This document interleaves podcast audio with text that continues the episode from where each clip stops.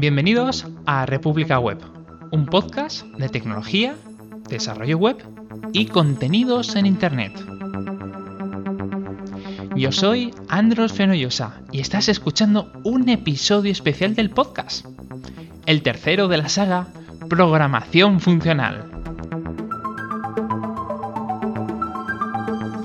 Hoy hablaremos de toda una referencia en el paradigma, Haskell, un lenguaje de programación funcional puro, con tipado estático y evaluación perezosa.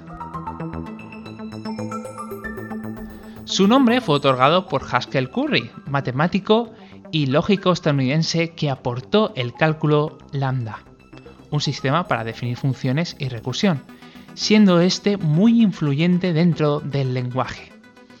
Hoy remará a mi lado Héctor Navarro, profesor e investigador en el área de algoritmos y lenguajes de programación desde el año 2000 hasta 2018 en la Universidad Central de Venezuela. En 2018 se mudó a Madrid y trabaja como ingeniero de software en amazon.com. A pesar de usar primordialmente Java en su día a día, sigue siendo un entusiasta de Haskell Hola Héctor, ¿qué tal? Hola, ¿cómo estás Andros? Muchas gracias. Muy bien. ¿Estás cómodo? Sí, sí, estoy cómodo, gracias. Vale, vale, no, no te marea, ¿no? Los barcos que se mueven, las olas, ¿todo bien? No, todavía, todavía estoy bien, sí, sí. Muy bien, pues con este currículum yo, solo quiero preguntarte eh, cómo es eso de trabajar en Amazon, cómo es el día a día. Bueno, eh, a mí me gusta mucho, eh, muchos retos muy importantes, eh, trabajando bastante en Java, que no es lo que prefiero, pero bueno, ahí tratando de, convencer a la gente de, empezar a usar otras, otros lenguajes. Cada día se hace el trabajo de, de decirles, mira, esto en, esto en Haskell o esto en Clojure se haría muchas menos líneas de código. Pero bueno, poco a poco. Esto es lo, típico que decimos todos. Esto en PHP se hace en una línea, esto en JavaScript se soluciona. Siempre tenemos esa solución mágica. Eh, sí. ¿Y dentro de Amazon hay algún lenguaje principal? ¿Java es el que lleva el timón o hay una mezcla? Es una mezcla, pero Java es el que más se usa. Eh, hay algo de Python y eh, Kotlin también se está usando un poco, pero sí, primordialmente es Java lo que se está usando. Cualquiera lo diría, pensando en una empresa tan grande, ¿no? Que siempre aporta por, por novedades, por estar a la última, ¿no? Llama la atención que confíen en algo que a, la vez, si lo piensas fríamente, es lo más lógico. En un lenguaje eh, que funciona muy bien, que está testeado, que es sólido. Sí, que tiene muchísimas herramientas también disponibles, muchísimas librerías disponibles y bueno, por eso yo creo que se han ido por ahí. Eh, sí hay un poco de espacio para experimentar, para probar un poco, tipo hackatones también y, y, poco de, espacio para, para experimentar, pero bueno, dar hacer grandes cambios, en, sobre todo en empresas tan grandes, bueno, es, es difícil. Sobre todo cuando ya mm. tienes 20 años de código escrito, bueno. Madre mía, claro, eso no hay quien lo cambie. Claro. Imagínate, si, no, si estamos cambiando de versión de PHP y de Python cada dos por tres, no me quiero imaginar claro, claro. gestionar 20 años de software. Sí, bueno, sí, sí. Eh, hablemos ya de programación funcional. A ver, ¿cómo te metiste en este mundo? O sea, ¿por qué? Esa es la primera pregunta. Vale, yo, bueno, como mencionaste antes, yo fui profesor en, en una universidad por 18 años y daba materias relacionadas con el área, también hacía investigación en, en el área un poco de esto de eh, algoritmia, compiladores y toda esa parte. Y yo, yo empecé un poco fue con Lisp, con Scheme, luego con OCaml eh, me gustó muchísimo Camel por, por muchas cosas que tiene como la, la, parte de inferencia de tipos. Y por allá como en el 2005, eh, haciendo el posgrado, vi unas materias de programación funcional pensando que era un poco Lisp y aquello, y no, fue Haskell y ahí la verdad fue que ya me, me quedé enganchado de, de Haskell creo que para siempre. Fíjate que es un lenguaje que, es raro eh, que te enganche en un principio por lo diferente que es.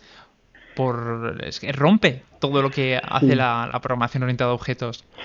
Sí, yo creo que yo, yo también siempre también he tenido un poco de, gusto por, las, por los lenguajes raros.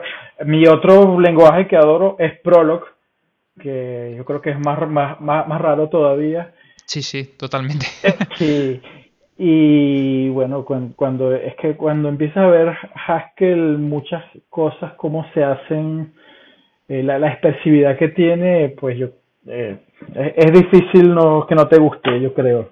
Pero sí, también hay mucha gente que lo ve y dice, ¿qué es esto? Madre mía, ya. Y no, no lo quieren volver a ver más nunca en su vida hay de todo. Sí, sí, sí, sí, soy, soy una de esas personas que le, que le pasó algo así, ¿no? Tuvo un primer rechazo, pero luego cuando te sientas ¿no? y te pones a estudiarlo, mm, ves por qué, por qué existe, ¿no? Porque tiene una trayectoria tan larga. Eh, ¿Me puedes decir qué cosas te, gustaron de Haskell? O sea, ¿qué, qué vistes? A ver, lo, primero fue lo de la inferencia de tipos, la, máquina de tipos que eh, te permite escribir y él te va a decir, bueno, del tipo de esto, de esta expresión, es tal tipo. Y eso es muy poderoso porque te permite hacer generalización, eh, pero no tipo tipo lenguajes más más eh, más estrictos como C++ o como Java, eh, sino generalización de tipos en donde tú dices, bueno, aquí este el parámetro es una lista de algún tipo A y punto. Y ese tipo A yo necesito que yo lo pueda comparar, por ejemplo. Yo necesito que sea un tipo que yo pueda eh, comparar si es menor o mayor que otro tipo. Y eso es todo lo que yo digo sobre ese tipo y listo. Y ya Haskell, bueno, cualquier tipo que yo ponga ahí adentro, pues lo va a permitir y, y puedes generalizar eh, muy, de una forma muy, muy natural.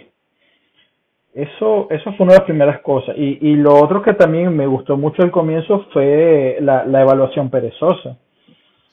Em, que me, me, parece genial y es un concepto que al comienzo no lo entiendes, al comienzo no, no entiendes cómo puedes tener, por ejemplo, una lista infinita, eh, como, que una lista infinita, eso no cabe en la memoria. Bueno, entonces, bueno, eso eh, cuesta un poco entenderlo, pero cuando te das cuenta de, lo, de, por qué y cómo y, para qué usarlo, pues eh, sí, es muy, muy poderoso.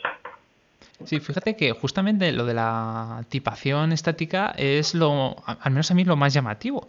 De los otros lenguajes que conozco funcionales, es el único. Mm, y eso también lo hace a la vez muy, muy sólido a la hora de trabajar sabes por dónde va, dónde va a ir tu información. Mientras que otros lenguajes, pues un poco lo van parseando, lo van transformando. Y eso, de hecho, es una característica que yo, he hecho en falta en otros lenguajes. Sí, sí. Eh, yo, por ejemplo, cuando yo, yo tenía un profesor que decía que en Haskell, si compila, es muy posible que funcione. Es que haga lo que tú quieres. El problema es que compile, ¿no? Pero eh, eh, es muy difícil echar, eh, por ejemplo, intercambiar dos líneas. Si intercambias dos líneas, pues no va a compilar. Si cambias el orden de algo, no va a compilar porque los tipos no te van a dejar. El, lenguaje te va guiando, mira, aquí tiene que ir tal cosa y, y, ya aquí va una función que recibe un entero y retorna un booleano. Ah, bueno, ya tú te imaginas qué función va ahí. Y ese, ese tipo de cosas hace que en otros lenguajes te permite hacerlo, pero a la hora de la verdad no sabes bien qué es lo que está pasando y, detectar esos errores en hora de, ejecución puede ser un, gran problema. eso no pasa, sí. Bueno, y, aunque ya la, hayamos comentado por encima, eh, ¿cuál es el origen? ¿De dónde sale Haskell? Haskell se basó en un lenguaje que se llama Miranda, que salió en los, en los 80, em, pero es, es, un lenguaje eh, hecho con, por un comité, no es un lenguaje como, como tantos otros, como, no sé, PHP, C++, eh, que, que, han sido lenguajes hechos por una sola persona y luego, claro, el lenguaje gusta tanto que mucha gente empieza a meterle mano.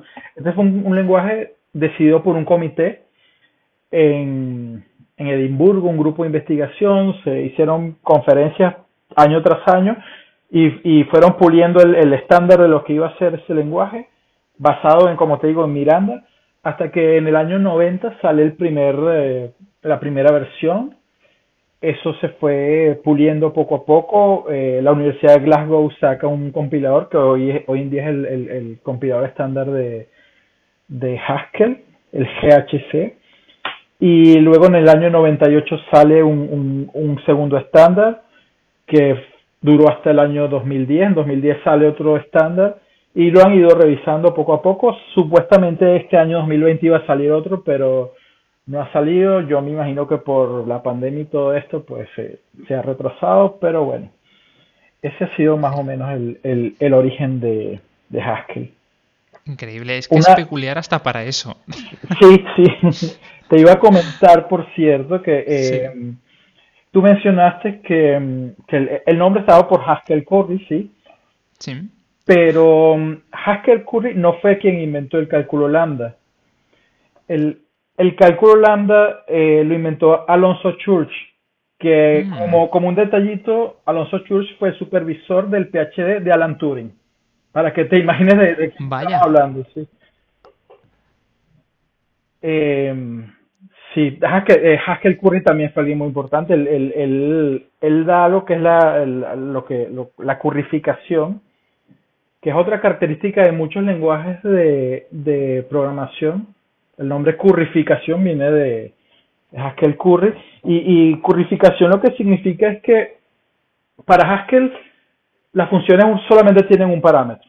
En realidad, cuando tú ves una función con tres parámetros, eh, eso es un azúcar sintáctica, porque en realidad la función tiene un solo parámetro y te retorna una función que recibe ahora dos parámetros. Y esa función con dos parámetros ahora en realidad recibe un solo parámetro y te va a retornar una función que recibe un tercer parámetro. Y esa tercera función sí es la que, la que ya tiene los tres parámetros. Eh, ese concepto eh, ayuda mucho para, para, para, muchas cosas en Haskell, eh, porque el, el, hecho de tú poder decir, bueno, esta función que recibe tres parámetros, pues yo la voy a llamar nada más con dos parámetros. Y entonces, bueno, te, permite también usar las, las funciones de una forma muy flexible porque puedes pasarle menos parámetros y claro, lo que te va a retornar ahora es una, una nueva función que recibe un solo parámetro y bueno, te, te permite ir eh, jugando un poco con las funciones en, en ese sentido. Eh, y es otra característica interesante de Haskell. Sí, es justamente cuando se, empieza a explicar ¿no? cómo funciona este tipo de lenguaje, siempre se pone ese ejemplo, ese esquema de una función ¿no? de f que se le pasa a x eh, y devuelve otro valor. Pero es verdad que nunca hay varios argumentos, ¿no? Y, y claro, con lo, que estás comentando ahora tiene mucho más sentido que no exista, que sean funciones que se van autodeclarando a sí mismas. Sí, sí, sí, sí. Es, un concepto, yo creo que genial que, que bueno, se, se, se, incorporó y, y hay, hay, otros lenguajes que también lo tienen. Por ejemplo, OCaml también lo, lo maneja. Es que todo este tipo de, de, características tiene que venir de manos de genios. O sea, y, bueno, este es un claro ejemplo, ¿no? Como que la matemática, al final la computación es una implementación de las matemáticas. Sí, sí, sí, sí, sí. sí. sí así bueno, y entonces Haskell, eh, estamos hablando que tiene una orientación académica, ¿no? ¿Para quién lo usa? ¿Para quién está orientado? Eh, sí, Haskell, a ver, nació en el mundo académico, se usa mucho en, investigación en el área de ciencias de la computación, em, pero tampoco muere ahí. Hay, hay, muchas, en la industria hay muchas, sobre todo pequeñas startups que han nacido alrededor de Haskell y que siguen desarrollando todo con Haskell em, porque te permite hacer prototipos muy rápidamente. O sea, si la gente sabe lo que está haciendo, si, si tienes un equipo de desarrolladores que, que conocen todo el, el, ambiente de Haskell y, y, y, y, bueno, y saben lo que están haciendo, pues pueden llevar a cabo a, partir de una idea, implementarla y, tener algo que funcione muy rápidamente. Eh, entonces, bueno, hay muchas startups que se pueden mover muy rápido por, por justamente por usar Haskell. Y también hay, hay empresas muy grandes que también lo, lo, lo usan, no, no para todo, pero para, para pequeños, eh, para pequeñas partes de esa empresa. Eh, un, un, caso bastante común eh, o bastante nombrado es Facebook, que implementa todo lo que es eh, anti-spam que ellos tienen. Esos son filtros anti-spam, están hechos con, con Haskell. Yo, yo me imagino que alguien alguien lo asignaron a ese proyecto y empezó a hacerlo en Haskell y fue creciendo y bueno, y ahora quedó en Haskell y ya no hay forma de salir de él y eh, quedó así pues. Y hay muchos bancos también que, que tienen procesamiento de, de algunas cosas en, en el backend usando, usando Haskell. Em, sé que Alcatel también tiene bastantes cosas implementadas con Haskell. Más que todo es para backend procesamiento de, de, grandes cantidades de datos y eh, eh, se usa para, para ese tipo de, de trabajos. Sí, eso fue también un, tema que me llamó mucha la atención cuando estaba preparando este guion, que revisando bibliotecas o librerías, vi que había mucho para gestionar el tema de, de, textos. ¿no? Y el caso más, bueno, llamativo era justamente el, el de Facebook de, cómo ha ido, posiblemente como tú dices, por accidente, ¿no? Porque alguien se metió donde no le llamaban y empezó a desarrollar ese software. Sí. Pero, joder, tiene mucho potencial, mucho más del que imaginamos. Sí, sí, yo, yo, yo, yo, creo que eh, poco a poco, bueno, va a ir adoptándose más, eh, sobre todo cuando, cuando, cuando estos casos de estudio o casos de éxito se vayan vayan teniendo un poco más de publicidad y exacto vayan siendo públicos no que, que sepa el pueblo que está ocurriendo exactamente exactamente sí, sí, sí. bueno vamos voy a decir una, una palabrota eh, lo que más odia cualquier persona que se mete en esto sí monadas monadas sí sí a ver eh, lo que pasa tenemos que volver a, pensar, Haskell, la idea de Haskell en principio es que sea un lenguaje de programación funcional eh, puro. ¿no? Eh, ¿Significa que, que, sea puro? Bueno, significa que las funciones no pueden tener efectos secundarios. ¿sí? Hmm. Em, una, una función, una función desde el punto de vista matemático, una función, no sé, el seno, el coseno, el logaritmo, cuando tú le pasas un argumento, y, y, le pasas ese argumento n veces, las, las n veces vas a tener el mismo resultado. Eso es una, una, eh, una función pura y es una función, además de que siempre te va a retornar el mismo resultado, ella, esa función no va a afectar a más nada. Si tú tienes un ambiente, esa función eh, hace alguna tarea, hace algún cálculo, pero no, no va a afectar a nada que la rodee. ¿sí? no eh, eh, un poco yéndonos ya a, la programación, bueno, no, no, no, voy a tener, por ejemplo, variables globales, no, no tengo un estado, yo no puedo decir, mira, el estado de la aplicación en este momento es este, porque eso no es puro, eso, eso no se sale de, de, de ese concepto de, de, la programación funcional pura. entonces, ¿qué pasa? Que en la vida real eso está muy bonito, pero en la vida real las cosas no son así. Porque en la vida real, cuando tú abres un, archivo para leer algo, pues yo leo una línea y leo la segunda línea y leo la tercera línea y a esa función de leer desde un archivo no le he cambiado los parámetros, pero cada vez que yo leí eh, tuve un resultado distinto.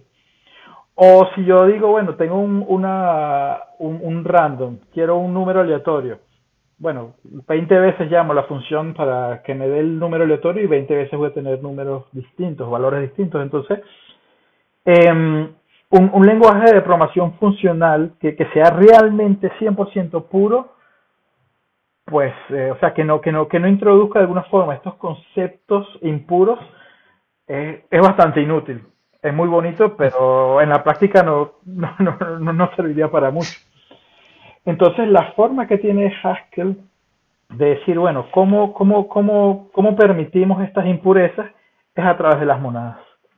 Entonces, la, la, monada lo que, lo que te hace es permitir efectos secundarios de alguna u otra manera. Una monada es una estructura dentro del lenguaje que eh, permite llevar un estado. Ellas, ellas eh, cargan un estado, ellas eh, almacenan de alguna forma un estado.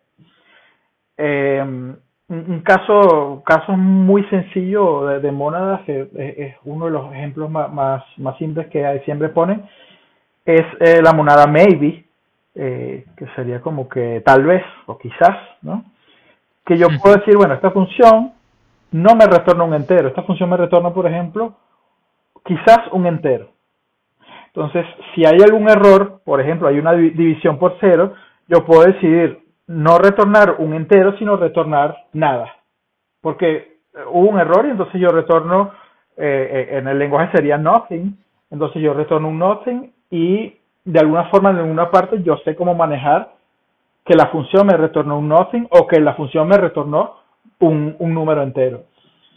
Ahí si lo pensamos un poquito, nos podemos dar cuenta de que ahí hay un estado. Yo estoy, aparte de, llevar el resultado, eh, el resultado de esta operación fue 5, yo estoy llevando un estado que el estado es, mira, no hubo un error, porque de hecho te retorné un 5. O te estoy retornando un estado porque estoy diciendo, mira, no te retorné nada.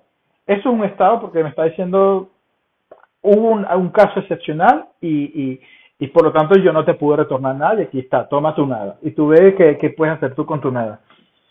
Tal como, como, lo estás explicando, es que es la vida real. Eh, tú le preguntas a cualquier junior o, cualquier senior, esa función que te va a devolver y te va a decir un true o un false. Bueno, tal vez. si todo va bien, en un caso eh, perfecto. Entonces aquí eh, directamente se está dejando implícito ¿no? en la propia función qué va a pasar. Sí.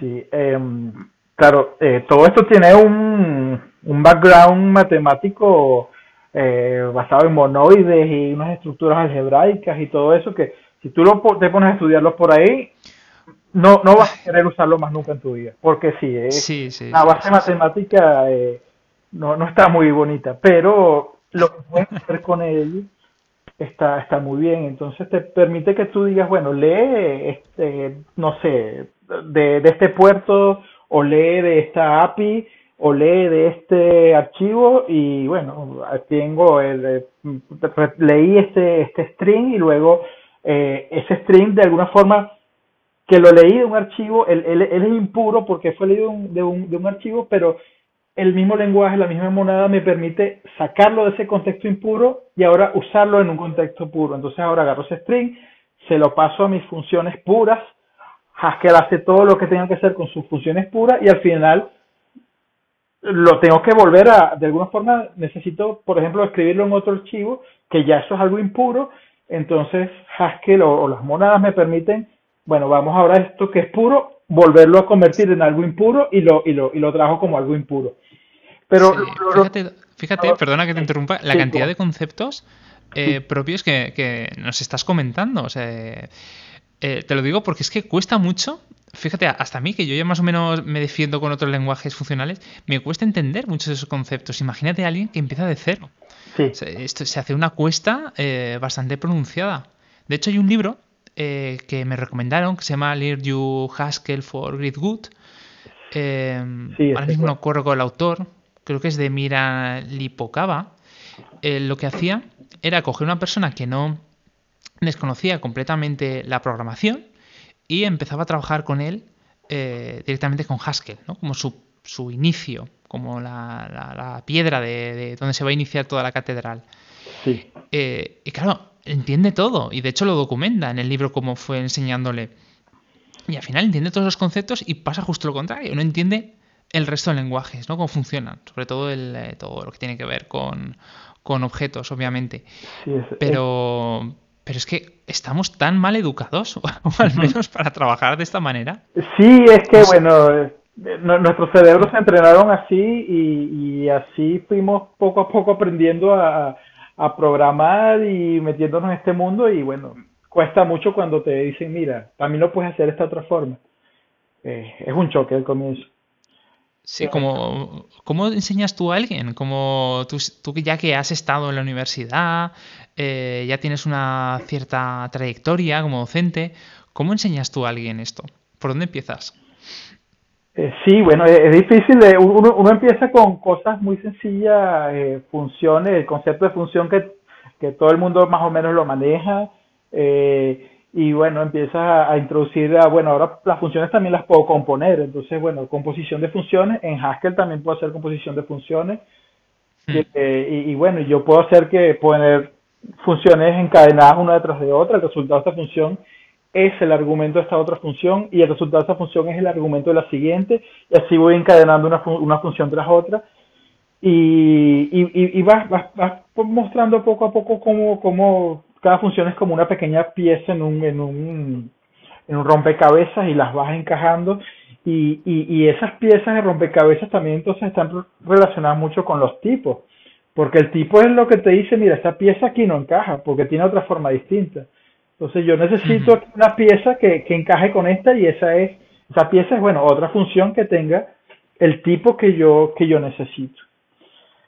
Em, y bueno, eh, pero el, el, choque, el primer choque son, eh, bueno, las funciones de orden superior, choca un poco, y, y los terminas de matar con las monadas, bueno, eh, eh, cuesta. Es que son, son dos tortas con la mano abierta, ¿eh? y si pasas de esa línea, bueno, ya todo cuesta abajo. Eh, sí. Pero bueno. Eh, y, bueno, y esa complejidad, estoy seguro que, habrá, que habrán nacido frameworks para, bueno, suavizarla de alguna manera. Eh, ¿Existe herramientas? ¿Existe algún conjunto de bibliotecas que haga más fácil trabajar con Haskell? Sí, para muchas cosas, por ejemplo, para desarrollo web hay, hay varias muy, muy usadas. Una es Yesod, que es un, framework web que tiene hasta un, hasta un pequeño web server y, te permite hacer todo lo que harías en, cualquier otro framework, no sé, de, Python o de Java. Eh, por ejemplo, declaras rutas, dices, bueno, estas son las rutas que yo acepto y, y luego tengo este otra, otros otras bibliotecas para, por ejemplo, persistencia, para ir a la base de datos, eh, ejecutar queries en la base de datos, traerme los resultados. Eh, o sea, lo que sería un framework cualquiera web, o sea, lo que puede ser Ruby on Rails, lo que puede ser Django, lo que puede ser Node. Sí, sí, equivalente a cualquiera de esos. Y, y luego, claro, al, el, el, framework al final lo que te da es la, la, la cara impura, ¿no? Para, para tú conectarte con el mundo exterior. Bueno, eh, ¿para cómo me conecto esta API? Bueno, usa, eh, por ejemplo, eh, no sé, este, este no sé qué usarían para conectarse a una API porque la verdad no lo he hecho, pero seguro hay un, hay un framework para eso. Y bueno, al final lo que el framework te da ya es algo que tú lo puedes convertir en algo puro y lo procesas normal usando tu, tu Haskell normal de, de día a día y al final ese resultado se lo das, no sé, a Persistent, por decir algo, y que es un framework para hacer persistencia en bases de datos. Y entonces hago mi persistencia en la base de datos usando ese framework. Eh, Haskell, eh, yo que, he hecho algo de investigación en el área de compiladores, tiene muchas facilidades para, para lenguajes, para eh, hacer compiladores, para hacer parsing, para incluso definir microlenguajes. Eso, eso, es un nicho en donde Haskell se usa bastante, que es hacer eh, pequeños lenguajes que sean útiles para algo.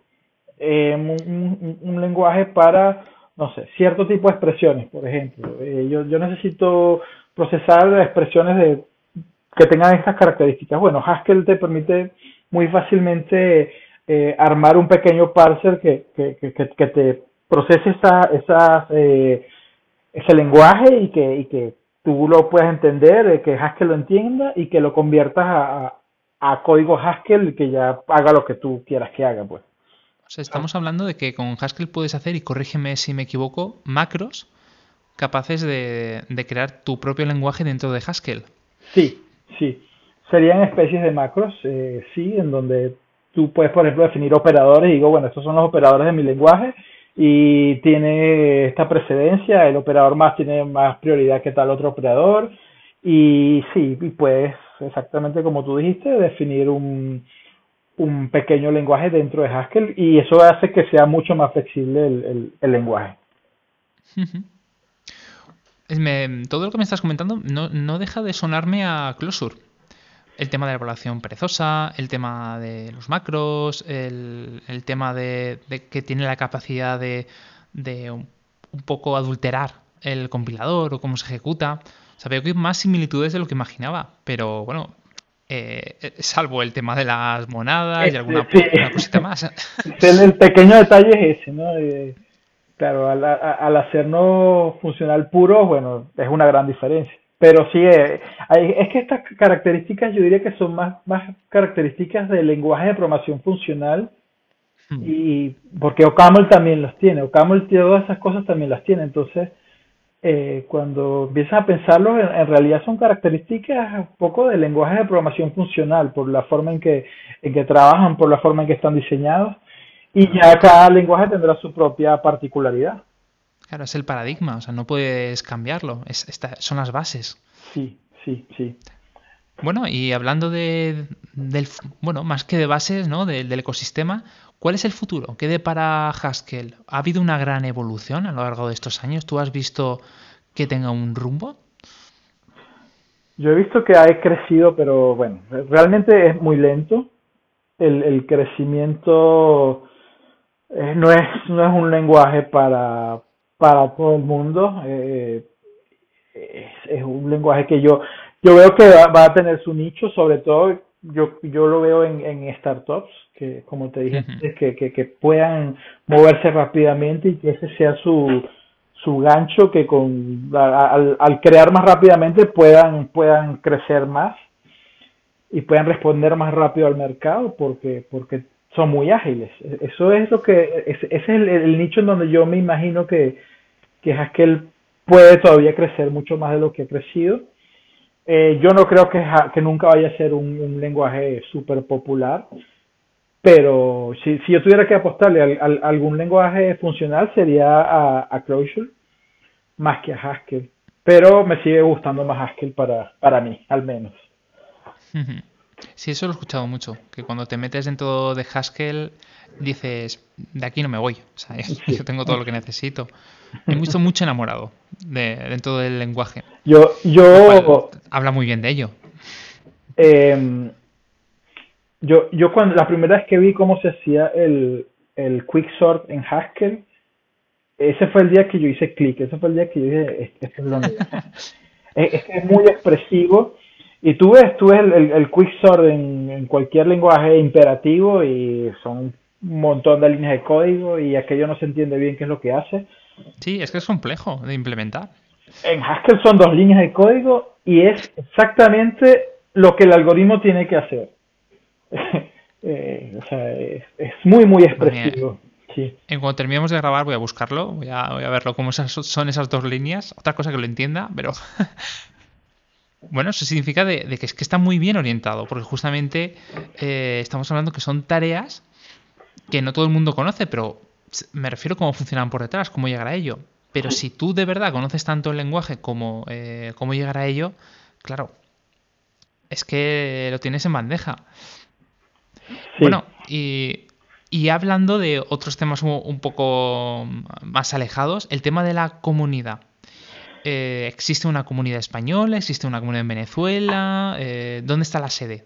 ¿Hay algún evento internacional? Eh, hay, hay, sí hay una conferencia más, hay una conferencia anual de, usuarios de, de programación funcional más que de Haskell. la ACM tiene un, también unos capítulos dedicados a, programación funcional en donde, y, esos capítulos tienen unas partes dedicadas a, Haskell. Eh, a ver, la comunidad de, al menos en Venezuela, de Haskell debemos ser unas 10 personas quizás.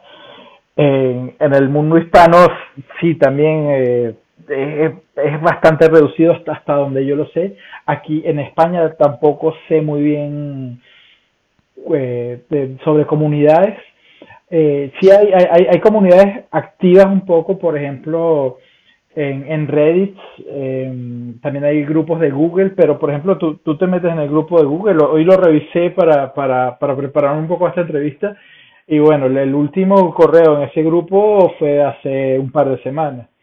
Y en Reddit, bueno, puedes ver eh, algún comentario cada dos, tres días quizás. Entonces, la comunidad existe, pero es una comunidad muy tímida, ¿no? Muy tímida, reducida. Pero, claro, como también la comunidad quiere que la gente eh, le guste y que la gente lo use, cuando, cuando alguien dice algo, pregunta algo, eh, de una vez salen 10 personas respondiendo. Lo que mm. pasa es que, bueno, tienes que esperarte dos semanas más para que alguien más haga otro comentario. Pero sí, eh, existe una comunidad. Hay, por cierto, un, hay una competencia de, de programación funcional que se hace una vez al año. Yo creo que este año no lo hicieron, pero todos los años sacan un problema y, y dicen, bueno, este, tenemos, no sé, dos semanas para resolver este problema y la idea es que se formen grupos y la gente suba, eh, pues, resuelva ese problema eh, eh, usando el lenguaje de programación funcionales en esas dos semanas y yo jamás he participado porque nunca tuve un equipo, pero es, es una competencia muy interesante y, y Me estás diciendo de que ah, ponen un, un, problema, dan dos semanas y te puedes montar un equipo ¿no? online con gente de diferentes países y puedes participar. Sí, sí, sí, así mismo es. Y, eh, es una cata estupenda, o al menos para, para, conocer a gente. Yo creo que sí, sí. Eh, es, eh, yo creo que es la experiencia, la, los comentarios de la gente es que a todo el mundo le encanta la experiencia aprende muchísimo porque entonces aprende de, gente que, que, tiene otros puntos de vista eh, y bueno, salen cosas muy geniales de ahí. Pues dejaremos en las notas del programa la, la dirección por si alguien se quiere animar a participar. Sí, claro. Eh... Bien, entonces estamos hablando de que sí que existe un, una comunidad, aunque muy reducida. ¿Sí? Eh, también hemos hablado de que hay un, bueno, un evento a nivel internacional, aunque no sea específico dentro de Haskell. Que por cierto, me quiere sonar que hace tres años estuvieron aquí en España. Pero bueno, tengo que revisarlo. Y, hablamos que es un lenguaje que, como no ha terminado de, digamos, de entrar en el, en el mundo empresarial de una forma. Bueno, es que es un lenguaje de nicho. No hay un movimiento tan tan grande, ¿no? En redes. Digamos que es como eh, los sabios contestan cuando pueden, ¿no? Pero que sí. muy bueno, muy buena información detrás, muy buenos eh, desarrolladores. Sí, sí, sí, sí. Eh, y sí, la, la, pequeña comunidad está siempre está dispuesta a ayudar al que al que quiera meterse en esto y el que tenga problemas, la comunidad trata de ayudar. Pero es eso, la, la comunidad es bastante reducida. Sí. ¿Y tema de recursos o, consejos que le, le darías a alguien que está empezando? Eh, a ver, libros, eh, podcasts. libros, eh, está el, que tú mencionaste, el, el, el learnyouhaskell.com. Eh, sí. Ese está, tú lo, puedes, puedes pedir el libro físico o, puedes leerlo en, en línea. Ese realmente es genial porque va poquito a poco y tiene dibujos y, y todo te lo va explicando con dibujos y con ejemplos muy, muy sencillos y va creciendo poco a poco. Ese yo creo que es el mejor recurso para aprender Haskell. Eh, hay una, eh, una página que es Monday Morning Haskell, eh, mmhaskell.com, que también está muy interesante y, tiene, tiene artículos de, de, de real life Haskell y cosas tomadas de la industria, no, no, no, no, no problemas inventados ficticios para que aprendas, sino que son experiencias reales en la industria. Entonces, está muy interesante. Eh, y, lo, y bueno, luego está ya en hackash.haskell.org, que es, es, el, repositorio de, librerías de Haskell. Eh, es muy interesante explorarlo porque te puedes dar cuenta de, del tipo de, cosas que hay ya, ya hechas para agarrarla y, usarla como tú quieras. Claro, el, el ecosistema no, no es tan grande como el ecosistema de, de Java o algo así. Bueno, también te digo que no hace falta. Eh, yo solo he hecho en falta en muchos lenguajes, que hay muchas librerías para hacer muchas cosas, pero de calidad hay una o dos. Entonces, si aquí ya lo tienes, mejor, menos tardas en investigar. Eso es cierto, eso sí, sí es cierto. hay un, un video en YouTube que a mí me parece muy interesante, que es la historia de Haskell eh, History of Haskell, Being Lazy with Class. Eh, podemos poner el, el, enlace luego ahí en, Perfecto. en la página, sí. Eh, eh, es, es muy, muy, muy interesante, es como una hora, pero es bastante fresco y, te ayuda también a entender un poco todo, todo lo que ha sido la historia de, del lenguaje. Y ya la, última parte de la pregunta, ¿cómo le, ¿qué consejos le darías a alguien que está empezando? O sea, le diría, mira, tranquilo, saldrás vivo de aquí, mm, eh, empieza por aquí. A ver, yo lo primero es, bueno, tener, eh, tener paciencia, eh, descargarse el, el, compilador de Glasgow, que es el compilador y es el, el un intérprete. Hay, hay otro que se llama Hox 98, que es como más eh, eh, eh, es más amigable, pero hace muchas cosas por ti y luego cuando, cuando, cuando vayas a usar un compilador real te vas a sentir desamparado. Entonces yo, yo me olvidaría de, de Hox 98 y, y, de una vez instalar el, el GHCI, el, el intérprete del, del compilador de Glasgow. Y bueno, ir, ir, ir de la mano del, del libro este de Learn You a Haskell for Great Good. Que, sí, un buen libro de verdad te va llevando de la mano, ir haciendo los ejemplos poco a poco. Y yo creo que la mejor forma de aprender cualquier lenguaje es con un, con un buen proyecto.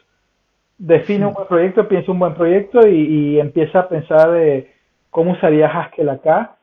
Eh, incluso no, no, tiene por qué ser proyectos grandes, pueden ser cosas pequeñas de, eh, a ver, necesito tengo un CSV con tres columnas y necesito la segunda columna. Bueno, déjame hacer eso en Haskell un pequeño programita que lo resuelva, pero que, que, que en donde yo empiezo a usar Haskell todos los días un poquito y ahí voy aprendiendo. al final esa es la clave, ¿no? El ponerse pequeños retos que los puedas superar, que te dé energía para seguir continuando, aprendiendo. Sí, y bueno, saber que al comienzo va a ser quizás un poquito frustrante, pero una vez que de verdad esfuérzate, porque una vez que pasas ese, ese esa barrera, de esa pequeña frustración, yo creo que empieza, son, más, son más las cosas buenas que, que las cosas malas. Bueno, a ver, hablemos de anécdotas, que a mí esta parte es la que más me gusta, el salseo. ¿Qué te ha pasado intentando meter dentro de tu equipo Haskell? ¿O qué, qué te ha ocurrido con, con Haskell que digas, mira, eh, esto es lo más raro que me he encontrado nunca? Bueno, a ver, yo, una, una cosa que, muy interesante que me pasó fue eh, en un proyecto hace unos 3, 4 años. Eh, se necesitaban hacer un, un, parser para un lenguaje, pero era un lenguaje más con, con, una gramática un poco extensa, no, no, no, parecía nada sencillo y eh, lo estaban haciendo con Python. Tenían como tres días haciéndolo con Python y, y, y, el código, bueno, ya, ya, ya, la, ya se está desesperando porque no eh, iba creciendo, iba creciendo y no funcionaba aquello y bueno, yo lo agarré y fui poco a poco, déjame ir llevando esto a, a Haskell con una, una biblioteca que se llama Parsec y ahí lo fuimos llevando y yo creo que en 48 horas lo sacamos y, y todo el mundo se quedó, wow. Esto sirve, sirve, para algo. Sirve para oh, Dios mío, no, no me lo puedo creer. Hasta funciona, ¿no? Sí, exacto. Y esto sirve para algo que no, que no sea este, saber el tamaño de una lista, que, que son los ejemplos clásicos. sí. Qué locura, intentar hacer un compilador con Python, me has dicho. Sí, sí, sí. No, bueno, no era el compilador todo, pero era, era el parser que ya, que ya es una tarea un poco fuerte, sí. Eh, bueno, claro, al final uno necesita tirar de lo que tiene a mano, ¿no? De lo que parece desde lejos sencillo. Sí, sí, sí. Muy bien, pues no sé si me quieres comentar algo más antes de que nos despidamos de esta charla tan agradable. Em, sí, bueno, lo otro, eh, eh, tratar de, no, tratar de pensar un poco, quizás ver, ver, código escrito en Haskell por otras personas porque te da ideas de, lo poderoso de, que es Haskell y de las cosas tan interesantes que puedes hacer con Haskell. Porque muchas veces tratamos de, de ok, estoy usando Haskell, pero pensándolo como, como que si fuera Java o como que si fuera Python, entonces eh, estás usando Java, pero, pero, pero el resultado es algo que no parece Haskell, eh, o creo que lo dije al revés. Estás usando Haskell, pero, sí, estás usando Haskell, pero el resultado es algo que no parece Haskell.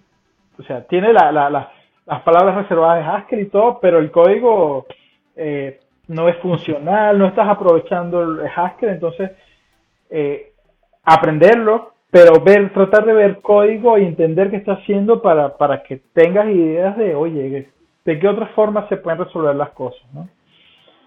Eh, porque al final es lo que hablamos eh, siempre. Esto no es mejor que utilizar otros paradigmas, otras formas.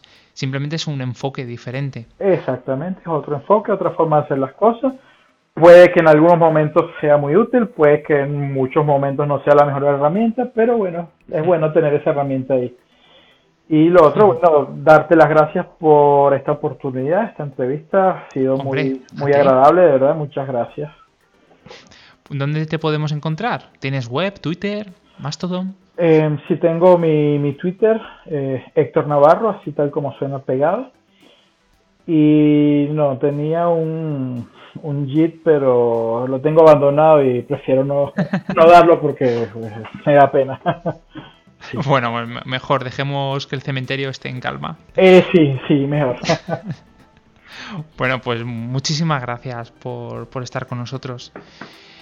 Y gracias a todos por escucharnos. El programa lo podéis seguir en republicaweb.es con todos los enlaces del programa, los recursos que nos ha estado dando y algunos bonus en exclusiva como este. Aunque también nos encontraréis en Spotify, Evox y Apple Podcast. Os recuerdo que nuestro canal de Telegram, el Maldito Webmaster, y pues que también podéis debatir con nosotros ahí y hablar directamente sobre algunos temas que queráis. Es, es una red, es un grupo muy, muy sano. Agradecer a todos aquellos que estáis apoyando con vuestra aportación en Buy Me a Coffee. Eh, cada euro que entra lo aprovechamos muy bien para seguir haciendo estos episodios. También os puedo comentar que podéis encontrar a Javier Archeni, que hoy no me ha podido acompañar, en javierarcheni.com para trabajos de freelance como diseñador web y sitios en WordPress. A David Vaquero lo podéis encontrar en cursosdedesarrollo.com, donde encontraréis cursos de todo tipo. De Haskell, que yo sepa de momento no hay, pero de Docker y otras cositas, canela fina. Y, también le podéis contratar para temas de formación. A mí me podéis encontrar en programadorwebvalencia.com para temas profesionales de desarrollo o por si tenéis alguna consulta que queréis transmitirme y en idecrea.es donde doy formación presencial y online que os invito a todos si queréis aprender. De hecho, eh, aprovecho para dar mis cursos orientados a la formación funcional. Gracias a todos por escucharnos. Os espero en el siguiente episodio con un nuevo lenguaje. Un funcional saludo.